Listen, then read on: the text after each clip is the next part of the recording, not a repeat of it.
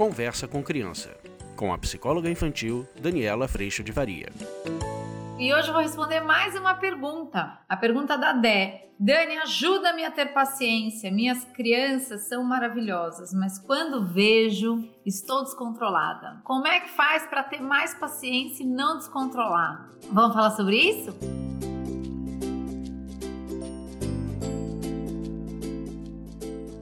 Você quiser, a gente também pode estar juntinho lá pelo Instagram. Vou colocar o endereço aqui para você. Além do aplicativo que você pode baixar na loja de apps e também o podcast. Eu também não posso deixar de te convidar para vir para o curso online, esse espaço tão gostoso. A gente se encontra no grupo de pais e mães três vezes por semana. Você pode participar uma vez por semana, pelo menos. Essas três opções são três opções de horário para que você possa encaixar da melhor forma possível na sua rotina. E se você é profissional, trabalha com crianças, existe também dois encontros por semana que você pode participar lá no curso. Além disso, a gente tem todo o conteúdo gravado, exclusivo, né? Uma, um caminho para exatamente essa transformação, essa mudança de perspectiva, da compreensão da educação e lupa no nosso coração. Quanto mais a gente cuidar do que a gente faz, quanto mais a gente for compreendendo os nossos desafios, nossos sentimentos, mais fácil vai ficar a compreensão com todo esse ambiente à nossa volta e as nossas relações se tornam cada vez mais cuidadas, vão sendo cada vez mais cuidadas por nós, do que nos cabe da nossa parte, certo? Você não precisa passar por isso sozinho. Lá tem uma turma linda te esperando. A gente vai virando família, colo, acolhimento, para que a gente possa aprender um dia de cada vez.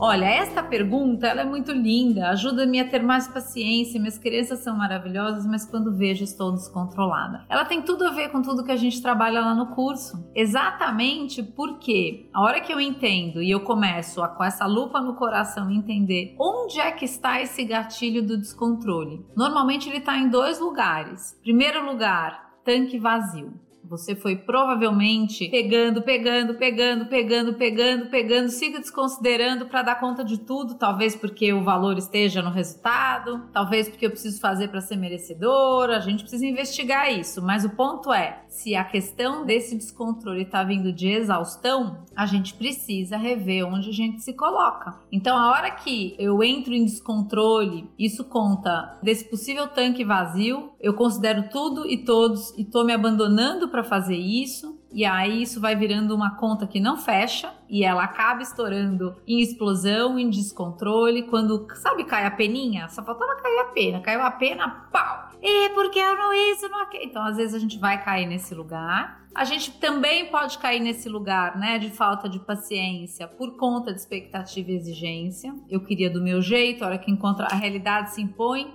eu frustro e aí eu descontrolo. Então pode ser que ao invés da gente olhar a vida como oportunidade da gente aprender todo dia, lidar com a realidade todo dia, a gente queria o script lá que a gente gostaria que fosse. E aí a gente acaba frustrado e nessa frustração a gente acaba descontrolado. E essa questão da expectativa e exigência, ela acaba acontecendo em dois aspectos, de duas formas. A frustração, porque eu tinha uma expectativa de como o outro ia reagir, de como o outro ia responder, e aí eu parto para exigir do outro e nisso eu estou descontrolada, ou a expectativa de que eu tinha que dar conta de tudo, que meu dia tinha que ter dado tudo certo, que eu tinha que ter conseguido todas as coisas que eu me propus ou eu coloquei nessa expectativa ideal, que tudo tem que dar certo. A hora que não dá certo, eu me exijo e nessa autoexigência, a gente acaba ficando irritadiço, muito cansados, muito explosivos e tudo mais. O tanque vazio pode vir por falta de sono, o tanque vazio pode vir por uma correria enorme. Essas duas forças, normalmente, que é o nosso piloto automático, né? Ela começa a disparar esse lugar de frustração. Quando perdemos paciência, a gente vai perdendo a capacidade de sair desse automático e refletir. Percebe? Então, o que você está dizendo dizendo é: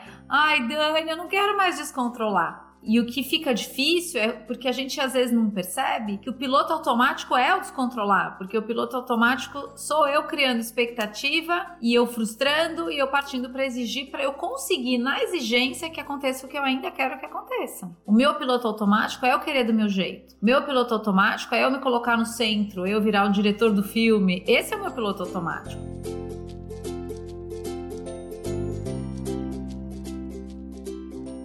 Então não é que a gente está no zero, indo ou para o positivo ou para o negativo, não. A nossa tendência é ir para o negativo. Então, quando a gente vai de tanque vazio e quando a gente não percebe esse processo acontecendo, quando eu olho para o que está em volta de mim e para o que roda dentro de mim, e a gente vai colocando nosso valor no lugar de performance, no resultado, a gente vai entrando nesta engrenagem, percebe? O que acontece é que você não pode falhar. E aí você vai se espremendo para não falhar. E aí o que acontece? Você não aguenta, porque você é um ser humano, você não é uma máquina, não é um robô, não dá conta de tudo mesmo. Você não tem o controle de tudo. Então você se propôs, às vezes o outro não foi, às vezes deu errado ali. Então a nossa resiliência e habilidade de lidar com a vida acontecendo, com os imprevistos, com a vulnerabilidade que somos, com a oportunidade de aprendizado que a gente tem todo dia, é o que é o nosso desafio. E para chegar nesse lugar, quanto quanto mais eu entendo esta lógica, que é isso que a gente treina muito lá no curso, mais eu vou conseguindo frear esse automático e buscar ter outras respostas. Que outras respostas? Eu preciso entender que o outro tá aprendendo, que eu tô aprendendo. Eu começo a entender que eu sou vulnerável, eu começo a entender que eu tenho para fazer o melhor possível, mas isso não é controle. Eu começo a entender que agora eu tô tendo uma oportunidade de aprender. Eu começo a entender que eu vou precisar pedir perdão quando eu explodir, quando eu descontrolar, porque eu reconheço o meu lugar de exigência em cima do outro. Eu reconheço muitas vezes que eu tô cobrando do outro que nem eu dou conta de fazer. Então, a hora que a gente vai entendendo tudo isso, por isso que é uma lupa enorme no coração e dói um pouquinho, porque a gente começa a entender que a gente não tá tão certo, né? Aliás, a gente faz muita coisa errada. A gente começa a andar nesse dia a dia por outra lógica. A lógica do eu vou fazer só por hoje o meu melhor possível, cuidando do que sai da minha boca, das minhas atitudes, das minhas ações. E caso saia piloto automático, violência, desconsideração, eu vou pedir perdão e vou dizer de uma forma melhor o que eu preciso. Então, a hora que a gente consegue compreender esta outra lógica, a gente ainda vai ter momentos de descontrole, mas você começa a recolher a informação desse descontrole a respeito da frustração, da expectativa,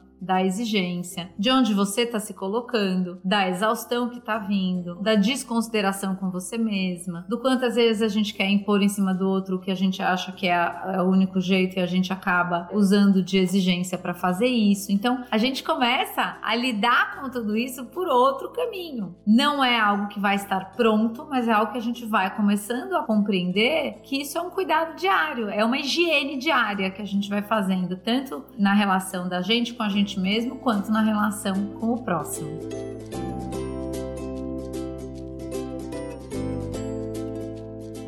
Eu te convido para vir para o curso ou para colocar toda essa lupa aí no seu coração para perceber quando você frustra ou quando você descontrola o que, que aconteceu. Olha ali, eu não queria viver isso desse jeito. E a hora que você começa a perceber isso, você começa a ter consciência. E o que significa isso? A gente começa a sair do piloto automático. E aí você começa a fazer o que Victor Frankl fala que é maravilhoso e o Marshall Rosenberg também, escolhas. E aí tudo que é estímulo em volta de mim permanece no lugar do estímulo. E eu começo a ter consciência de como esse estímulo me afeta, do que eu quero fazer com ele, e aí eu começo a escolher como agir frente a todos esses estímulos. Isso é exercer o nosso poder de escolha. Quando a gente está no, piloto automático, o que acontece é que a gente está reativo. Então, quem está tocando a nossa vida é tudo que está à nossa volta. A gente está andando desgovernado por aí. Então, esse processo dentro dessa caminhada de educação, ele é muito importante para que a gente possa permanecer juntos dos nossos filhos, até porque nós falhamos e eles também. E a hora que a gente começa a entender isso, a gente vai ver surgir dentro da nossa casa compaixão, paciência, convite à responsabilidade, porque isso não significa que então eu sou falho, tá tudo certo, não, significa que eu sou falho, eu preciso cuidar mais ainda. E aí a gente vai caminhando por por um caminho de mais leveza e de menos sobrecarga.